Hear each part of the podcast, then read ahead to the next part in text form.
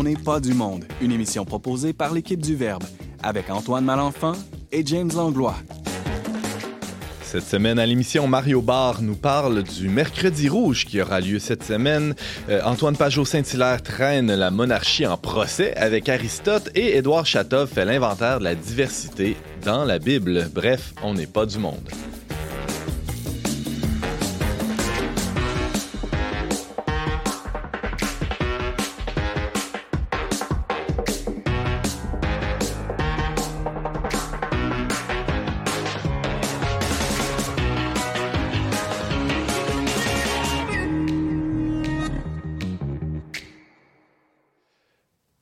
Tous, bienvenue à votre magazine Foi et Culture. Ici Antoine Malenfant en compagnie de, du, du, monarchiste James Langlois. Bonjour James. Bonjour Antoine, j'espère que tu dis pas ça parce que je me comporte comme un petit roi au travail. Ben non, ben non. Euh, je dirais pas que tu te comportes comme un valet non plus. Hein. Tu as une dignité hein, quand même euh, extraordinaire.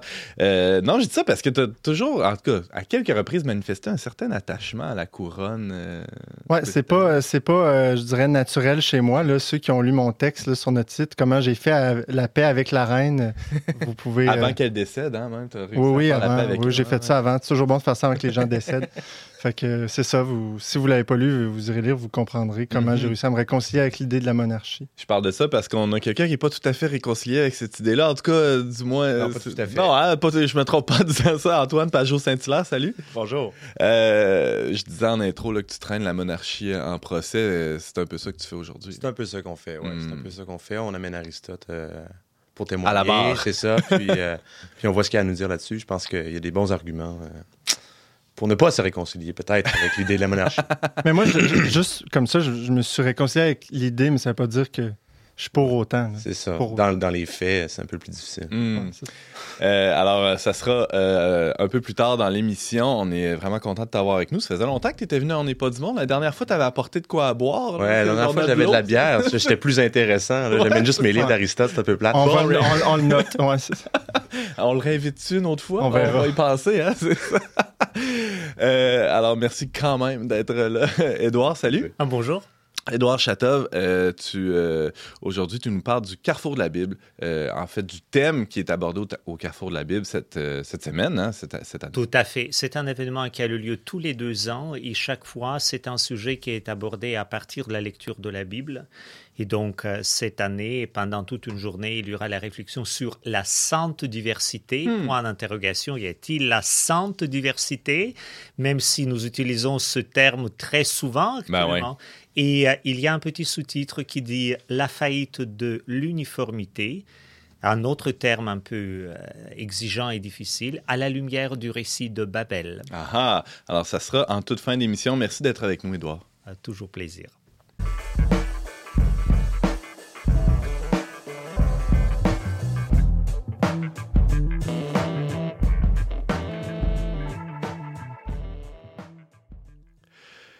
Chaque jour, partout dans le monde, des personnes sont discriminées, persécutées, torturées ou emprisonnées en raison de leurs croyances religieuses. Parmi celles-ci, les chrétiens sont malheureusement surreprésentés. Selon l'organisme L'aide à l'Église en détresse, les chrétiens en danger dans le monde se comptent par centaines de millions. Pour en discuter, on reçoit aujourd'hui à l'émission Mario Barr, responsable de l'information pour l'aide à l'Église en détresse. Bonjour Mario. Bonjour Antoine. Alors Mario, euh, cette semaine, c'est une semaine particulière parce que dans deux jours, on va, euh, souligner un, peu partout ici le, mercredi rouge. Euh, Peux-tu nous dire en, quoi ça consiste? Ça? D'abord, un petit peu d'historique. Donc, le mercredi rouge, c'est une idée qui nous est venue de nos collègues du Royaume-Uni qui ont pensé, avec la sortie d'un rapport sur les chrétiens persécutés, faire des, illuminations en rouge sur les façades, les grands buildings. Euh, et euh, en fait, on s'ostine toujours à l'intérieur, à l'interne. On dit est-ce que c'est des, est-ce que ce sont euh, nos collègues du Royaume-Uni, nos collègues de l'Italie? Bref. Il euh, faut dire qu'il y a eu, à un moment donné, même le Colisée de Rome ah, a ouais. été totalement inondé de lumière rouge. C'était assez impressionnant. Euh, et au Royaume-Uni, donc l'abbaye de, euh, pas l'abbaye, le palais de Westminster. Et il faut savoir qu'une cathédrale catholique de Westminster est aussi illuminée en rouge. Depuis 2018, donc le Bureau canadien est entré dans la danse et euh, la façade de la cathédrale Marie-Reine du Monde à Montréal a été illuminé de rouge une première fois en 2018. Et là, le mouvement se continue. Maintenant, vous avez la cathédrale, la, basilique cathédrale pardon, de Saint-Michel à Sherbrooke qui sera illuminée du 16 au 20 novembre. Euh, vous avez le dôme de l'oratoire Saint-Joseph qui va être illuminé le 15 et le 16 novembre et également euh, la façade de la basilique euh, de Notre-Dame-du-Cap qui va être illuminée également en rouge. Donc, il y a, plusieurs personnes, il y a d'autres, il y a également d'autres édifices ailleurs, donc, mhm. dont l'ambassade de Hongrie à Ottawa ah qui, depuis le début, oui, est entrée dans le mouvement. C'est vraiment, oui, le Colisée en rouge, c'est quand même significatif. Ça rappelle ce qui s'est passé dans l'Antiquité. Oui, c'est vrai. Exactement, oui. Non, vous avez raison, James. C'est en fait, euh, et, ça, pour nous, en tout cas, c'est important de le rappeler, c'est vraiment le sang des martyrs hmm. euh, qui est représenté par ce rouge. Hein. On n'est pas du tout dans le... On n'est pas encore dans le temps de Noël, donc c'est à ne pas confondre. C'est pas hmm. le rouge Noël, c'est le rouge sang des martyrs. Euh, des gens qui ont vraiment donné leur vie. Euh, qui donnent euh, totalement par amour et qui répondent par la violence, non pas par la violence, mais par le simple don de leur vie. Moi, je pense entre autres à Sœur Dorothée. Euh, c'est une Américaine qui a été naturalisée brésilienne. elle est c'est une femme donc vraiment travaillé pour les Santerres au Brésil. Elle a hmm. été tuée le 5 février 2005 et on peut considérer que c'est une martyre étant donné que son travail était celui de dire attention, il y a des gens qui n'ont pas de terre pour nourrir leur famille et pendant ce temps-là, vous avez des grands euh, propriétaires terriens qui font de l'argent, qui font des sommes considérables avec l'agriculture et euh, personne et qui exproprient des, familles euh, sans, vergogne avec des fois l'appui même des, des instances politiques en place. Ouais. Exactement. Et donc, euh, il y avait des grands euh, propriétaires terriens, donc euh, des, qui ont engagé des pistoleros, hmm. qu'on appelle, qui l'ont assassiné. Et ça, pour nous, en tout cas, c'est un exemple. Il y a d'autres exemples également. Vous, savez, dans certains pays, le simple fait de se présenter comme chrétien, ben, c'est presque une peine de mort. je pense à la Corée du Nord, euh, où vraiment vous ne pouvez lire votre Bible tranquillement sur un banc de parc parce qu'il y a quelqu'un qui va venir vous voir, qui va vous arrêter, qui va vous poser des questions. Qu'est-ce que vous lisez? Est-ce que ça a été autorisé par le régime? Euh, et euh, il faut savoir qu'il y a d'autres régimes également communistes qui vous pointent, donc vous donnent des points. Selon que vous pratiquez ou pas votre tradition religieuse, on va vous ouvrir des portes pour l'éducation, pour, euh, des meilleures euh, conditions de vie, hmm. des postes de fonctionnaires, etc. Euh, donc, il faut savoir que la liberté, en fait, on dirait que ces temps-ci, il faudrait analyser mieux que ça. Je vais vous dire peut-être une grossièreté, mais il me semble qu'elle est vraiment en danger. non seulement la liberté religieuse, mais presque tous les types de liberté. et c'est drôle parce qu'on fait souvent l'analyse, on compare parfois la table, la carte euh, sur la liberté de presse que sort régulièrement euh, Reporters sans frontières. Et c'est drôle parce que quand on regarde notre carte à nous de l'AED, qui concerne la liberté religieuse, on s'aperçoit qu'elles sont presque similaires. Ça se recoupe beaucoup. exactement, mm-hmm. les cas où il n'y a pas de liberté, les, les, pays en rouge, parce que ce sont eux qui sont les plus touchés par euh, le, manque de liberté religieuse, eh bien, euh, également, il se retrouve touché également par le manque de liberté de la presse. Ça, c'est intéressant à noter. Mais euh, bien sûr, comme euh, président sortant de la MECO, je vais vous dire, c'est quelque chose aussi qui est toujours intéressant de, de, voir. Euh, est-ce qu'on peut parler librement? Est-ce qu'on a un mm. droit de parole? Ben, le droit de parole, le droit de conscience, le droit à la liberté religieuse, ça, semble en tout cas intrinsèquement lié mm-hmm. jusqu'à un certain point. Les gouvernements autocratiques le sont dans tous les domaines en général. En général. En général, ça c'est vrai, vous avez raison. Mario Barr, euh, je rappelle, tu es responsable de l'information pour l'AED, l'aide à l'Église en détresse. Euh, on parlait du Mercredi Rouge là, qui a lieu cette semaine, le 16 novembre. Euh, cette initiative-là, bon, on illumine des façades d'églises ou de, bâtiments religieux, de lieux de culte.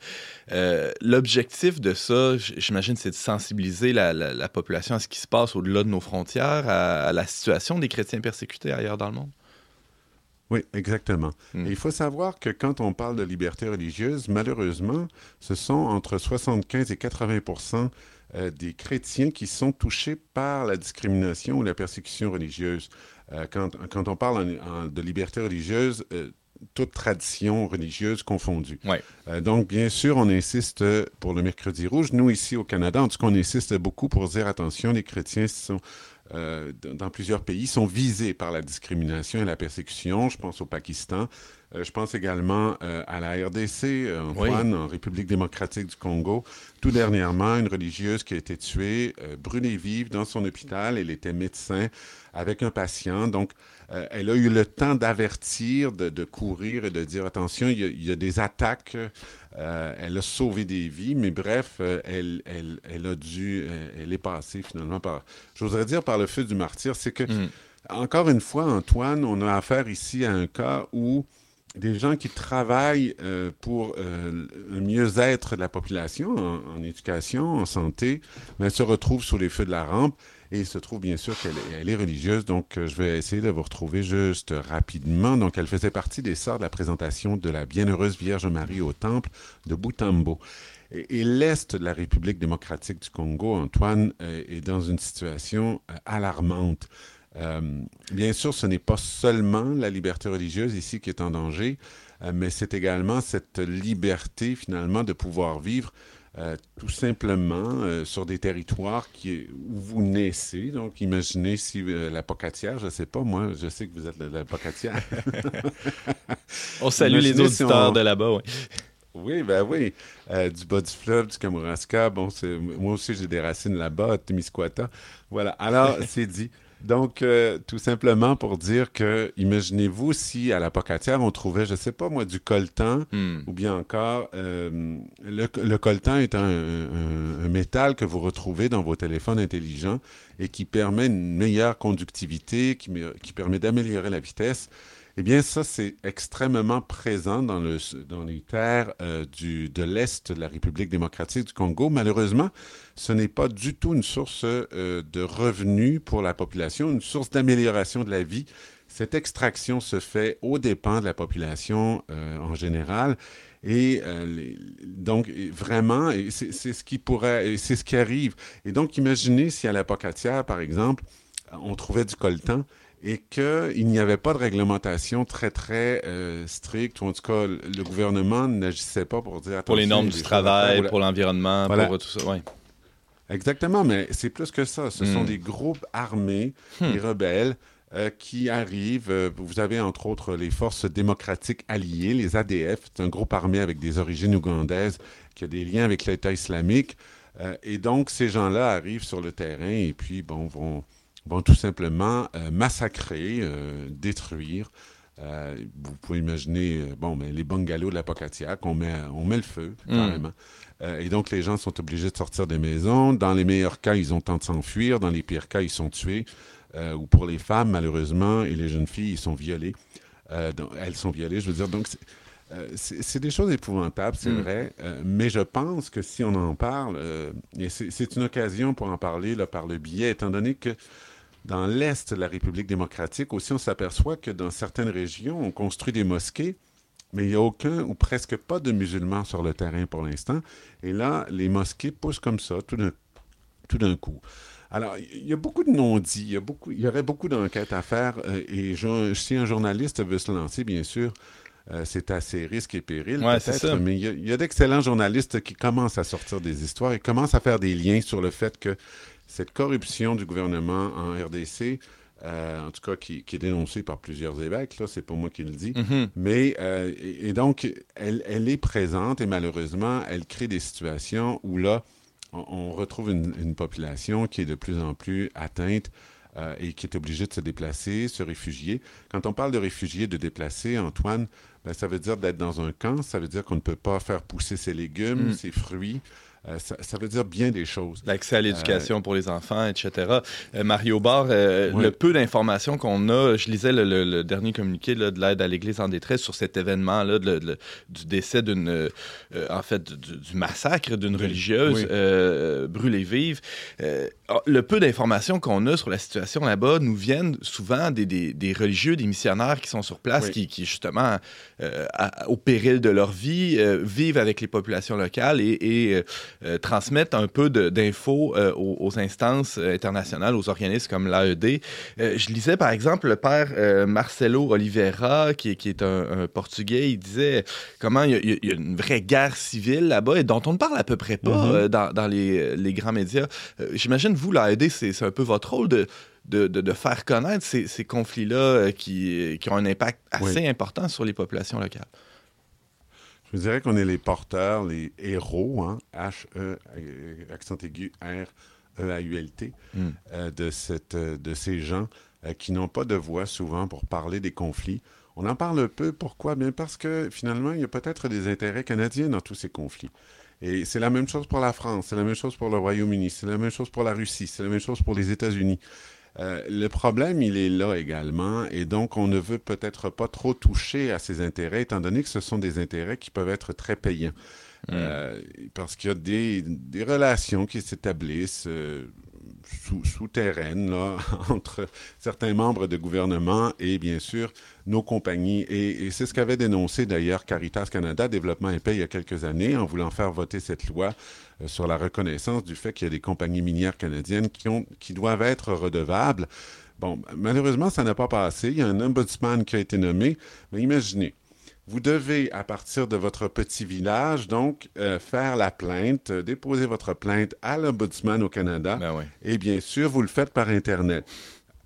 J'ai voyagé en Inde, euh, Antoine, et aussitôt que j'ai parlé de Facebook, la directrice de projet qui m'accompagnait m'a dit ah, Attention, il n'y a pas un enfant qui a un ordinateur chez lui, donc bien moins ne pense pas qu'ils ont tous des comptes Facebook. Donc, vous voyez la, la, grande difficulté. Euh, mais bon, j'ai espoir, moi. C'est pour ça que je continue, mm-hmm. sinon je ne continuerai pas. Euh, mais j'ai espoir, moi, qu'en dénonçant, en parlant, en disant les choses, il, se passe, il se passe quelque chose. Mais c'est plus dur, on dirait, pour l'Est de la République démocratique du Congo parce qu'il y a des intérêts financiers très, très, très importants et que euh, moi, je, je, dirais aux gens, faites attention, quand vous changez vos téléphones euh, tous les deux ans, tous les trois ans, parce que vous voulez la nouvelle version, pensez-y deux fois. Dites-vous, est-ce que, bon, puis euh, toute la question de l'obsolescence, bien sûr, mais ça, voilà. Au-delà de ça, il y a un impact concret sur le terrain vécu par, par les gens qui, qui vivent dans des sociétés hein, qu'on appelle extractivistes, là, des, des, des, lieux où justement tout ça mhm. est exploité aux dépens des populations locales. ça a un impact direct, oui. Et, ce que je veux dire, Antoine, bon, c'est sûr que là, on a dévié un peu de la liberté religieuse. Hein, mhm. reste que parfois, ces groupes vont utiliser la religion, euh, vont instrumentaliser la religion. Là, aussi, il faut faire attention à ce que vous lisez. Il faut faire attention également à, tout mettre dans le même bateau. Euh, quand j'entends des gens me dire ah, la religion est source de guerre, j'ai le goût de dire un instant souvent, ce sont la religion est instrumentalisée. Hmm. Malheureusement, au Nigeria, on commence à voir, euh, selon certains évêques, un véritable djihad. Et ça, c'est plus inquiétant. Euh, parce que là, ça veut dire que ce sont, euh, c'est une tradition religieuse qui veut prendre le pas sur toutes les autres traditions religieuses et les dominer. Et ça, ça c'est vraiment plus préoccupant. parce qu'avant, au Nigeria, on n'observait pas ça. Euh, mais là, les évêques eux-mêmes disent attention, on pense que c'est par là que ça veut aller. Euh, d'où l'importance, je dirais, quand le pape François nous parle justement euh, cette déclaration sur la fraternité humaine, c'est ce dialogue qu'il essaie d'établir, comme François d'Assise l'avait fait à une certaine époque. Je pense que c'est important d'y voir quelque chose qui est un message d'attention. On doit travailler ensemble et on doit être ensemble il n'y a pas une domination d'une tradition religieuse sur une autre. Mhm. Euh, en tout cas, ça, c'est le, programme pastoral de François, il est très clair là-dessus. Tout à fait. Il, devait d'ailleurs se, pointer euh, au Congo euh, récemment. Ça, a dû être annulé pour des raisons de santé, mais on peut espérer qu'il y retourne éventuellement. Mario Barr, c'est tout le temps qu'on avait. Merci infiniment d'avoir été avec nous pour nous, parler du Mercredi Rouge, mais aussi de la situation des chrétiens en République du, Congo. Oui, oui. Je, ah oui, vas-y, oui, je t'en prie.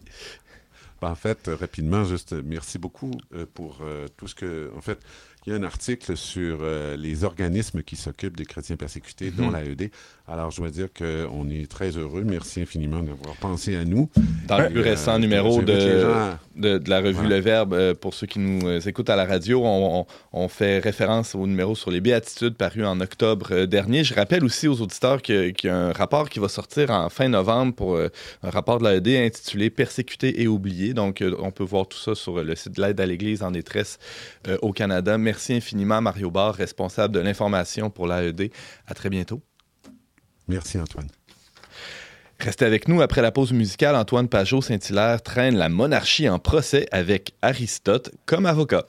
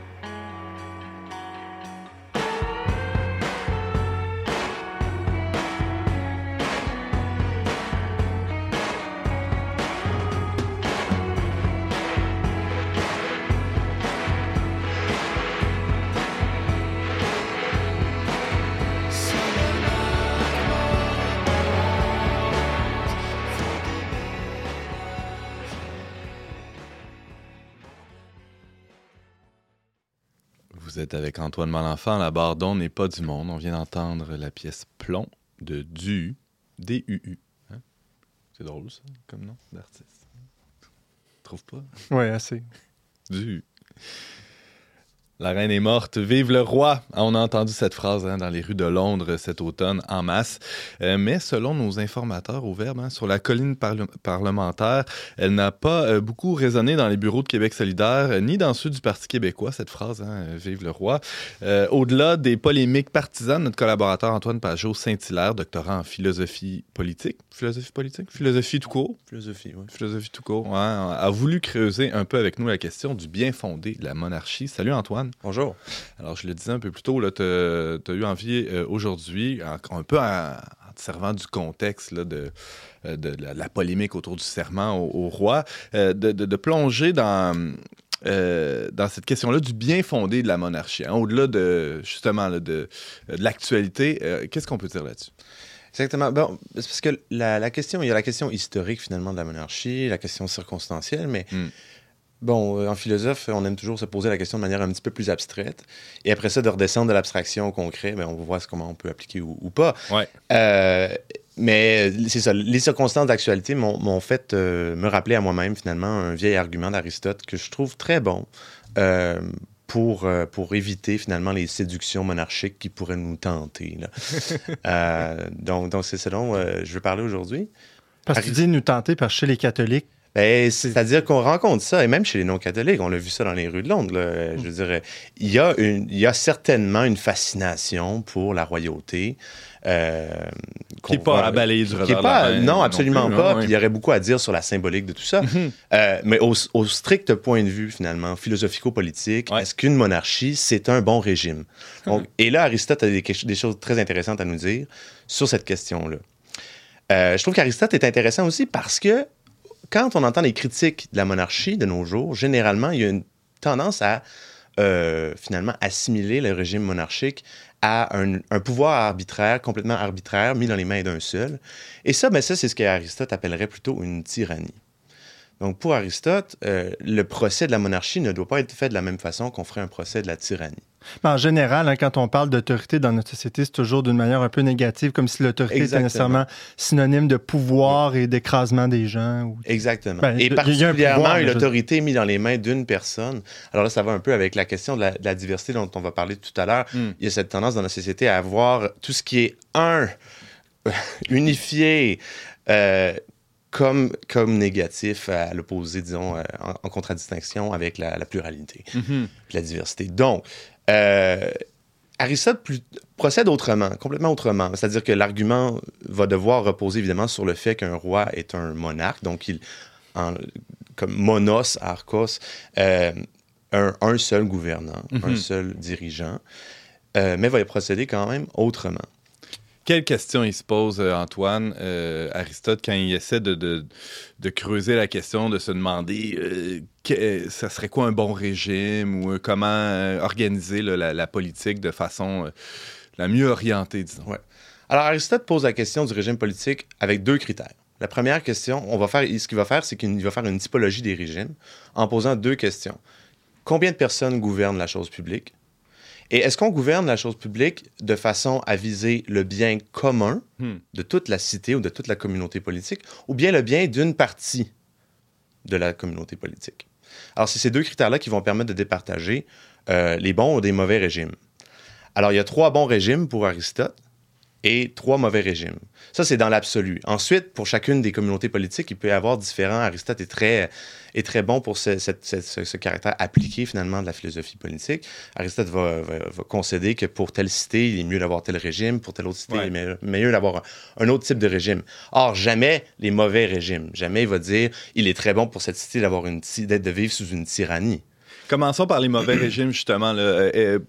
Faisons le ménage. Là. alors Sortons- faisons le sortons ménage. ouais. Si Sortons. une personne gouverne pour le bien d'une partie de la communauté politique, Aristote appelle ça une tyrannie. Généralement, le tyran, il, gouverne pour son propre bien Uh-huh. et il est une partie seulement de la communauté. Ensuite, il va y avoir l'oligarchie, c'est-à-dire le pouvoir de quelques-uns qui vont gouverner généralement selon leur intérêt. Et généralement, ce sont les quelques riches qui vont gouverner pour leur propre intérêt. Et finalement, il va y avoir la démocratie. Et là, bizarrement un peu, nous, on est champions de la démocratie de nos jours. Euh, Aristote dit que la démocratie, c'est le gouvernement des pauvres qui euh, gouverne pour le bien des pauvres. Et le- les pauvres étant bien une majorité, ils demeurent une partie une partie majoritaire de la communauté, donc ils ne gouvernent pas pour le bien commun, et donc ce n'est pas un bon régime. Hmm. On pourrait dire ici, c'est le gouvernement des. Pas des bourgeois, là, mais presque. Non, non. La non, classe moyenne. c'est- Non, c'est même pas la classe moyenne. C'est tout simplement ceux qui peuvent voter, ceux qui sont les hommes libres. Parce qu'il ne faut pas oublier que dans l'Antiquité, tout le monde n'est pas libre. Il y a des esclaves et les esclaves ne participeront jamais à la démocratie. Oui, les femmes non plus. Les femmes Euh, non plus. Voilà. Petit détail. Important détail. Non, mais tout ça pour dire que ce qu'on appelle démocratie de nos jours, Aristote appellerait pas ça démocratie. Ouais, ouais, ouais. Comment, Alors, il, appelle- euh, comment il appellerait ça? Euh, probablement, euh, ben, en fait, peut-être, certaines pe- personnes pensent qu'il appellerait ça un régime mixte, quelque chose entre une oligarchie et une démocratie. OK. Ça, c'est ce qu'il appelle le régime constitutionnel ou la politeia en grec, qui se traduit par régime. C'est un peu confondant. C'est le régime des régimes, Mhm. un peu. Euh, mais je tasserais la question, finalement, de savoir si aujourd'hui on vit dans un régime mixte à la sauce aristotélicienne. Il y a certains commentateurs américains qui vont prétendre que le régime américain, par exemple, est vraiment euh, le, le- le paradigme, finalement, de l'expression euh, de la philosophie politique aristotélicienne. On peut avoir nos réserves à ce sujet-là.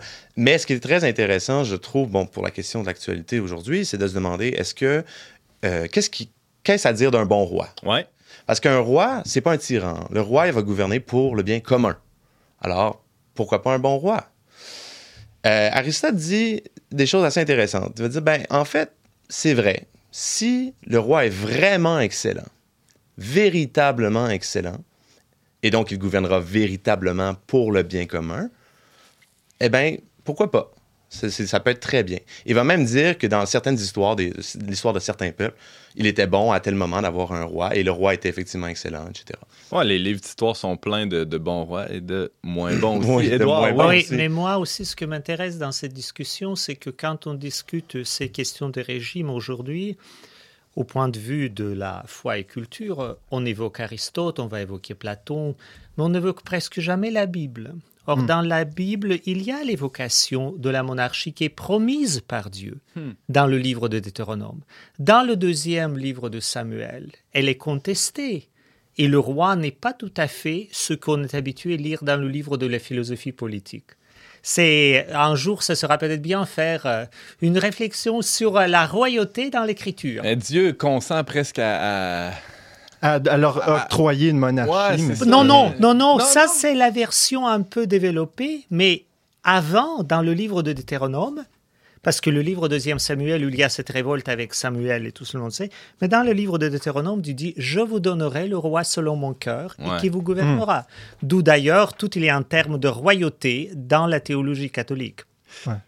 À savoir maintenant si c'était le, le, le Christ roi qui était promis à ce moment-là ou un, nous en ou un roi politique. Voilà. ouais, c'est Ouais, ça. Euh, mais pour, les, pour ce qui est des, Ouais. des, des rois, c'est-à-dire les monarques euh, comme, euh, Disons les monarques comme humains, chef politique, chef d'État. humainement. Euh, ben, la, question, la question qui se pose alors, c'est cette question-là de la vertu. Si euh, on est prêt à mettre le pouvoir dans les mains d'un- d'une seule personne, c'est parce que cette personne-là doit être véritablement supérieure en termes de vertu aux autres. Donc, on parle d'une vertu extraordinaire. Et Aristote insiste. hein. Il devait parfois, il dit même une vertu supérieure à la nature humaine. Wow.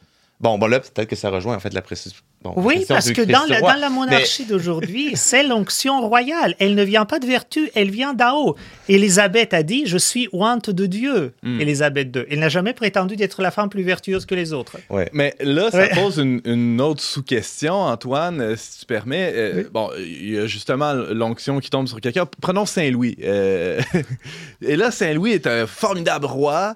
euh, et euh, est-ce que ça garantit pour autant que ses, ses héritiers euh, soient aussi vertueux que lui? Bon, alors là, tu mets le doigt sur un problème absolument essentiel. C'est la question de la succession royale. Alors, même si on a un monarque qui est effectivement excellent, que son excellence lui vienne de lui-même, de son propre caractère, ou bien d'en haut, Mm.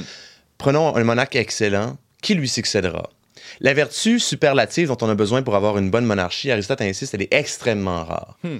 Alors, ça serait très surprenant que simplement, ouais. par la, le- la- la- la progéniture, finalement, on transmette la vertu avec notre, notre ADN, pour ainsi dire. Mais il y a- beaucoup de gens, d'ailleurs, euh, en parlant de la reine, là, qui sont dérangés par la monarchie parce qu'à cause du principe héréditaire a Mhm. derrière la succession. Absolument.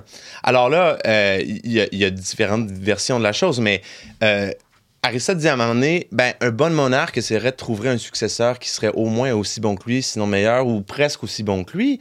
Mais ça, ça risque de vouloir dire de concéder à ne pas transmettre son trône à ses fils, à son fils aîné, disons. La chicane va pogner. Mais dans non seulement la chicane va pogner, mais vous trouvez un, un- un- un personnage assez vertueux pour être capable de piler sur cette préférence-là familiale Uh-huh. au moment de la succession? Il dit là, on parle, là encore une fois, s'il utilise une expression pour dire que c'est vraiment, ce serait une vertu qui serait au-delà de la nature humaine.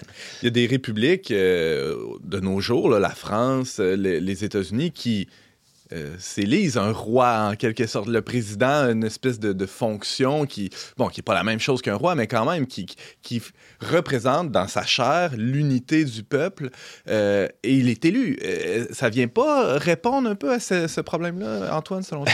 Alors, encore une fois, d'un point de vue strictement aristotélicien, si vous me demandez, moi, ma préférence politique, je préfère un président qu'un monarque. Mais, d'un point de vue strictement, disons, de philosophie politique, la question demeure de savoir si, le, si un vote peut garantir la vertu Ah. d'un homme ou d'une femme. Et je pense qu'on a des, expéri- des, ex- des expériences historiques très récentes qui nous prouvent que c'est absolument pas le cas. Je vois Edouard faire des gros yeux. Tu penses à. T'as des noms qui te viennent en Bah oui, par exemple, quelque chose entre les années 1933 et euh, 45. euh, Ouais. par exemple. par exemple. Et moins catastrophique, mais tout aussi troublant. Il y a des expériences, euh, disons, Assez récentes. américaines euh, euh, douteuses. Du point de vue, encore une fois, de la vertu. Mhm. Euh, donc, donc euh, une élection, finalement, garantit pas non plus la vertu. Alors, c'est ça, c'est un gros problème euh, au point de vue politique, le problème de la succession, une fois qu'on aurait eu un monarque vertueux. Euh, Il reste deux minutes. Quelle solution propose euh, Aristote là, à, à- à tous les problèmes qu'on a, qu'on la soulevés dans, Tous de la les terre, problèmes- là? Il y a- Non, mais il tous les des- problèmes politiques peuvent être résolus en faisant, euh, en faisant un- une mixture, que Aristote dit. C'est en mélangeant, bizarrement, en mélangeant des, des mauvais régimes, mais qui sont pas catastrophiques non plus, Hmm. on va être capable finalement de balancer les, les- les effets négatifs, puis de trouver une forme de compromis. Euh, Par exemple, avec une chambre haute puis une chambre basse? Euh, non, mais. c'est- non, mais c'est, ce, ce genre de situation pourrait être interprété à la sauce aristotélicienne, en effet. Mhm. Et comme je disais tout à l'heure, euh, tout à l'heure, il y a, il y il y il y a des personnes qui pensent que euh, avec un régime présidentiel, mais avec un Sénat puis une Chambre, Ouais. on a assez finalement de contre-pouvoir pour avoir une forme, forme de mixture qui marche à peu près. Hein. Mais on est évidemment dans, dans le, dans le registre du à peu près, puis du, puis de, puis du compromis, en fait. Ouais, ouais, Et ça, c'est ce qui est intéressant, c'est qu'Aristote dit qu'il ben, n'y a pas vraiment de solution parfaite aux problèmes politiques. Il va falloir faire des compromis, puis généralement, il va falloir qu'on soit gouverné par le moins pire, euh, plutôt Yeah. que par, euh, par le, Le le meilleur. superlativement vertueux, exactement. James. Non, mais j'allais dire quelque chose comme un roi élu, tu sais, qui serait une autre version du régime politique américain, ça pourrait être. Ouais, sais, que ce serait pas l'hérédité. ben, ouais, c'est ça. Et même, il y en a qui pourraient, des, des mauvaises langues pourraient dire ben, que c'est déjà le cas. hein. Un Ouais. président a une forme de pouvoir qui est tellement forte. Ou Ouais. que si on compare finalement un pouvoir de- d'un roi dans un régime qui est une euh, monarchie constitutionnelle, comme c'est le cas présentement au Canada et au Ça peut Québec. pas être un ben, tyran du tout. Là, non, euh, vraiment pas. Charles III au Québec. Exactement. Ouais. Donc, euh, donc est-ce que ce genre de mixture-là pourrait correspondre? Mais peut-être. C'était fascinant, Antoine Pajot-Saint-Hilaire. Merci beaucoup d'avoir euh, décortiqué un peu la monarchie euh, au, au, euh, au regard de- de- de- d'Aristote. Alors, je rappelle que tu es do- doctorant en philosophie et chroniqueur, je dirais, irrégulier. Hein, on n'est pas du monde, mais euh, en tout cas, si tu apportes de la boisson, peut-être la prochaine fois, ça- tu vas devenir régulier. Sans faute. Merci beaucoup. Alors, on fait une petite pause musicale et tout de suite après, Édouard nous fait un inventaire détaillé des formes de diversité qu'on retrouve dans la Bible.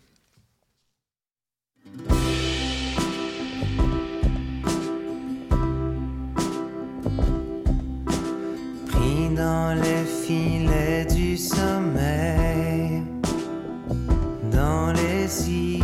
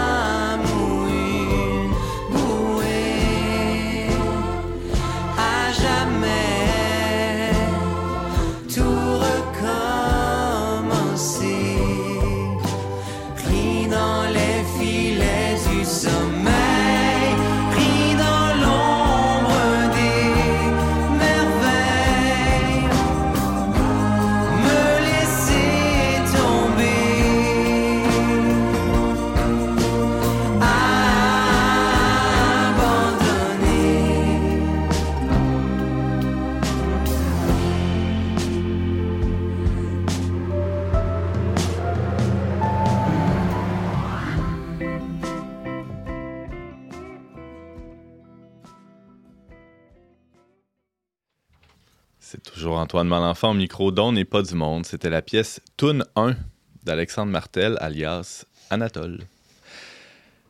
Le 19 novembre, hein, dans quelques jours, une journée de conférences et d'ateliers aura lieu au Centre Culture et Foi, le Montmartre à Québec, intitulé Le Carrefour de la Bible par euh, les organisateurs. Cet événement se tient cette année au croisement des chemins de la diversité et des saintes écritures.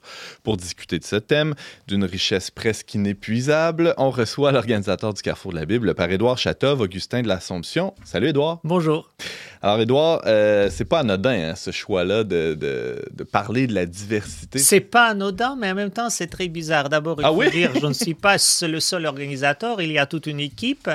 Et quand nous avons un peu discuté les thématiques, qu'est-ce que nous aimerions aborder, euh, on a parlé quels sont les passages de l'écriture qui nous touchent, et donc chacun peut raconter euh, ses passages un peu préférés ou préférables. Et soudainement, il y a comme euh, apparaissait une ligne directrice qui est parlée de la diversité et de l'uniformité pas de l'unicité ou de l'union, la communion, mais mm -hmm. vraiment il y avait comme deux équilibres, diversité et euh, l'uniformité. Et ce qu'on s'est posé la question, c'est est-ce que la diversité a à voir quelque chose avec euh, le dessein bienveillant de Dieu hmm. Parce qu'aujourd'hui, on sait, ce sont des thèmes, la diversité culturelle, religieuse, ethnique, est très populaire, même dans les milieux universitaires. Voulez-vous recevoir une bourse? Un fait à inclure dans votre euh, présentation que vous allez faire, la présentation sur la diversité, il y a des fortes chances que c'est un élément qui va jouer en votre faveur. si vous oubliez ce facteur, ah, mais tant pis, vous n'aurez pas forcément la bourse. Mm -hmm. Alors, vous, vous allez avoir un très grand public à votre événement. Ah, j'espère. et j'espère aussi. Aux... Des bourses aussi. voilà, j'espère aussi que vous écoutez. Euh, grâce aux, aux, auditeurs, écouteurs mm -hmm. euh, euh, du Verbe, il y aura aussi les gens qui s'intéresseraient qui vont venir. Parce que c'est ça, c'est un, un, peu. J'aime pas le mot valeur, mais c'est sur toutes les lèvres, la diversité. On n'y échappe pas. Hein. L'exemple des, des, bourses universitaires, des subventions est assez éloquent. As-tu des, des, subventions, des bourses oui, pour ton ça récemment, oui. J'ai rempli les cases euh, nécessaires. Tu as parlé de diversité Absolument, dans ta demande de bourse? voilà, c'est inévitable. Oui? La, la, diversité des, des, textes chez Aristote. Écoutez. Non, non, je pense c'est. je pense c'est diversité culturelle. Oui, oui c'était une boutade. Oui, oui, tout à fait.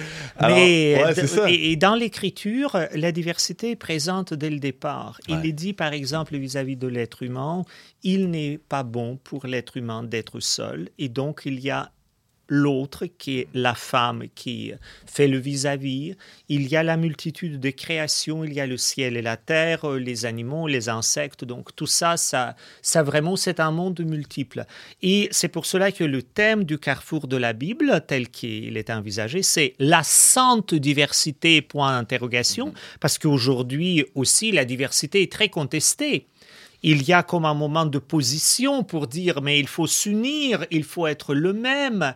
Sauf que précisément quand on devient le même, sans aucune différence, la vie est plate, on se s'enferme dans la solitude, dans l'isolement, parce que l'autre ne représente aucun intérêt. Euh, si je veux voir celui qui est le même que moi, je vais regarder dans le miroir.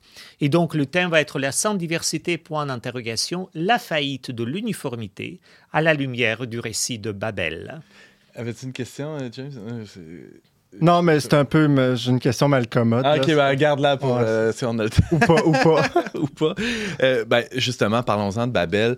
Euh, c'est un récit euh, bon, fondateur, là, on le sait, et, et, dans lequel on voit la, la diversité comme une, euh, disons, une réponse à l'orgueil euh, de l'homme ou disons, presque une punition? Oui et non, oui et non, parce que ce que euh, très souvent nous faisons, nous ne lisons pas les textes bibliques assez attentivement. Le récit de Babel. Tu parles de moi, là? Euh, de, un peu de nous tous, même de moi jusqu'à certains points, euh, avant, pendant, après. Et donc, euh, le récit de Babel se situe au chapitre 11 du livre de la Genèse. Or, au chapitre 10, un chapitre avant, on nous dit que chaque peuple habitait son coin de pays et chaque peuple parlait sa propre langue. Donc l'apparition de multitudes de langues, ce n'est pas d'abord la conséquence du récit de Babel. C'est un fait naturel. C'est, voilà, il y a quelque chose. Par contre, Hmm. au chapitre 11, on nous dit, tout le monde parlait langue unique, unifiée, ce que veut bien dire, la, parler la langue unifiée, ce n'est pas avoir la diversité des langues. Mhm. Il y a quelque chose plus dans cet aspect linguistique que juste parler euh, la, la même langue. Et le- l'effet de cette langue unifiée, c'est de vouloir construire la tour jusqu'au ciel, c'est-à-dire devenir tout-puissant, totalisant, qui contrôle tout. Aujourd'hui aussi, nous voyons très bien qu'il y a la volonté de contrôle. Ah. Et il y a une procédure qui est décrite dans ce récit de Babel. On fabrique des briques. C'est-à-dire, il y a comme une uniformisation, on fait les moules. Et aujourd'hui aussi, on voit dans société, il faut se conformer à cela, il faut être ceci. Et Dieu va confondre cette vision. Il va détruire la tour et confondre. Moi, quand je parle de récit de Babel, je ne sais pas ce que va faire euh, le conférencier principal, qui est Pierre-René Côté, un bibliste connu et reconnu. Mhm. Mais euh, moi, quand je lis le récit de Babel, la confusion des langues, pour moi, c'est une bénédiction. Hmm. Parce que précisément grâce à la confusion des langues, l'échange devient nécessaire, la traduction devient obligatoire, et qui dit la traduction, c'est-à-dire définition des mots, et aussi, comme on le sait par l'effet de traduction, l'impossibilité de traduire mot à mot ou littéralement le discours de l'autre. Il y a toujours une partie de cela qui nous échapperait. C'est-à-dire, on ne peut pas être totalisant, on ne peut pas prétendre contenir et vraiment tenir la totalité ni du savoir ni de l'identité de l'autre. Mais certains chroniqueurs aujourd'hui diraient aussi que la diversité euh, veut s'imposer de manière totalisante, non? Tout à fait, parce que je pense certains chroniqueurs peuvent avoir raison, parce que si celui qui est différent prétend de ne pas avoir besoin de communion avec l'autre, en fait, il n'est plus différent. Hmm. Il veut tout simplement imposer sa figure à lui, à la totalité de la population, tout en prétendant d'être accueillant et, euh, disons, euh, ouvert à la diversité. Parce que je pense, ce qui est très intéressant, euh, très souvent, on oppose l'unité et la diversité. En fait, non. La diversité s'oppose à l'uniformité. Mm. Et l'unité, précisément, ce qui fait le lien entre les deux, il permet de corriger les, euh, disons, les, les écueils. Si, Antoine? si je peux me lancer dans le débat, euh, il me semble que la question de James euh, résonne un peu politiquement aussi. Puis si on regarde à l'Assemblée nationale, c'est fort bien qu'il y ait une langue uniforme. Est-ce que ça fonctionne pas bien, ça? à Ottawa, ils ont un peu de misère, là. Euh, moi, je peux dire que quand on utilise, c'est précisément, il ne s'agit pas de la langue uniforme, il s'agit qu'utilisant les mots différents, on débat les sujets. Et il y a des mots qui veulent dire ce qu'ils veulent dire. La monarchie absolue dont on a discuté, ce n'est pas la monarchie constitutionnelle. La monarchie, euh, euh, disons, grecque, elle n'a presque rien à voir, quelque chose, mais avec la monarchie constitutionnelle aujourd'hui qui a traversé l'épreuve de la Bible, où la monarchie biblique toute seule n'est pas non plus la monarchie aujourd'hui. Donc il y a tout cela, il faut définir les termes. Et quand on parle de la langue unifiée, en fait, très souvent on veut dire euh, souscrivez sur ma définition des choses. Hmm. Je pensais que tu allais dire quand on parle de langue unifiée, on parle du latin.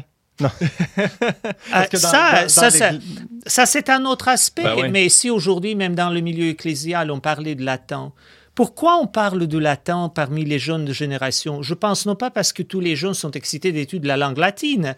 Les études classiques euh, ne fleurissent pas, ne fleurissent pas non, non plus pour autant. Ce que je pense, cet intérêt même au latin nous dit aujourd'hui, que tout le monde est intéressé à ce que le latin donnait. Mm. L'unité, c'est-à-dire la rencontre avec les autres, et aussi peut-être un aspect plus transcendant du mystère qui a été un peu banalisé de temps en temps, peut-être dans les langues vernaculaires. Sans, ba- sans bafouer pour autant les particularités locales, c'est ça.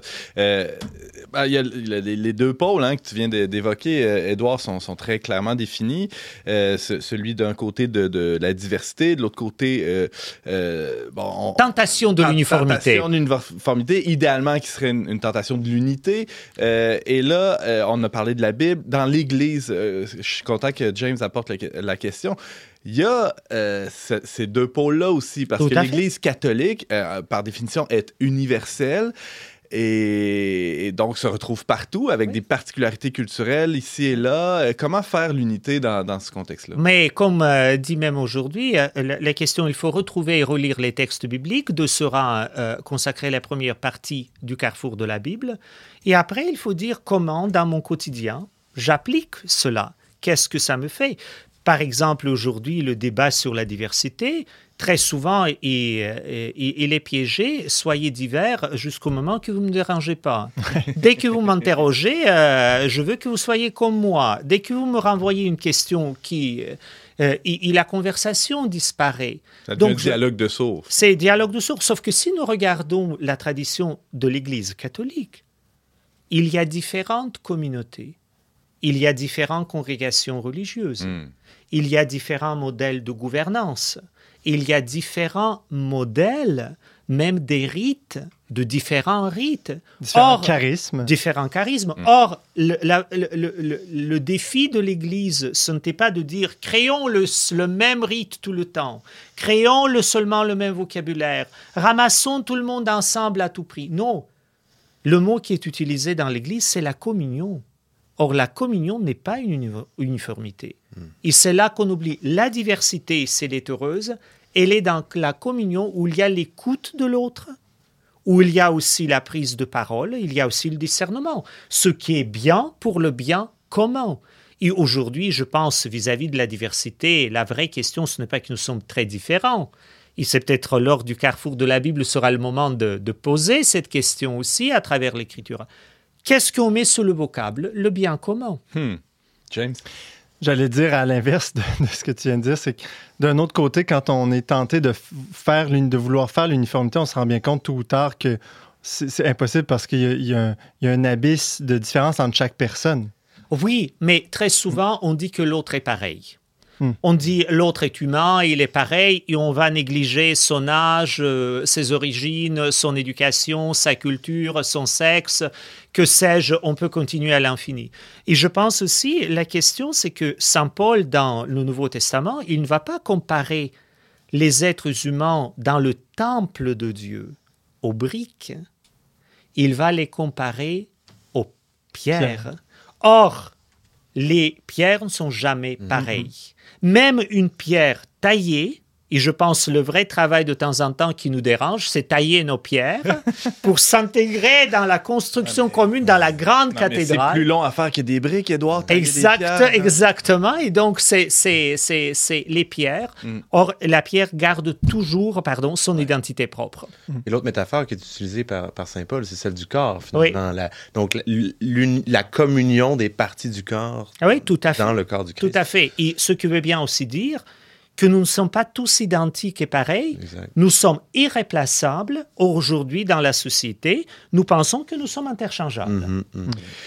Wow. Euh, alors, euh, tout ça et bien plus encore au euh, carrefour, Au carrefour de la Bible. Ça a lieu euh, samedi prochain, le Ouais, 19 oui. novembre. Ça a lieu où, Edouard? Au Montmartre, donc euh, 1669 chemin Saint-Louis, de 9h30 jusqu'à peu près 17h. Et si on veut s'inscrire, comment on procède? On a- va sur le site du Montmartre, lemontmartre.ca. Il y a tout de suite euh, une fenêtre qui va vous guider sur la page d'inscription. Et si vous pensez qu'est-ce que vous, avez, vous allez manger pendant ce- cette journée, parce qu'il faut quand même nourrir notre diversité. Ça va être un menu très diversifié. Voilà, tout à fait. Apportez votre lunch. Ah, voilà. Édouard Chatov, Augustin de l'Assomption, est responsable euh, du Centre Culture et Foi Le Montmartre à Québec. Euh, je rappelle que tu nous parlais du thème du Carrefour de la Bible de cette année, qui est la sainte diversité, point d'interrogation. Il y a les biblistes, il y a les gens même du verbe là-dedans. Ah oui, ah oui, j'ai hâte de voir. Merci, Édouard. Bye.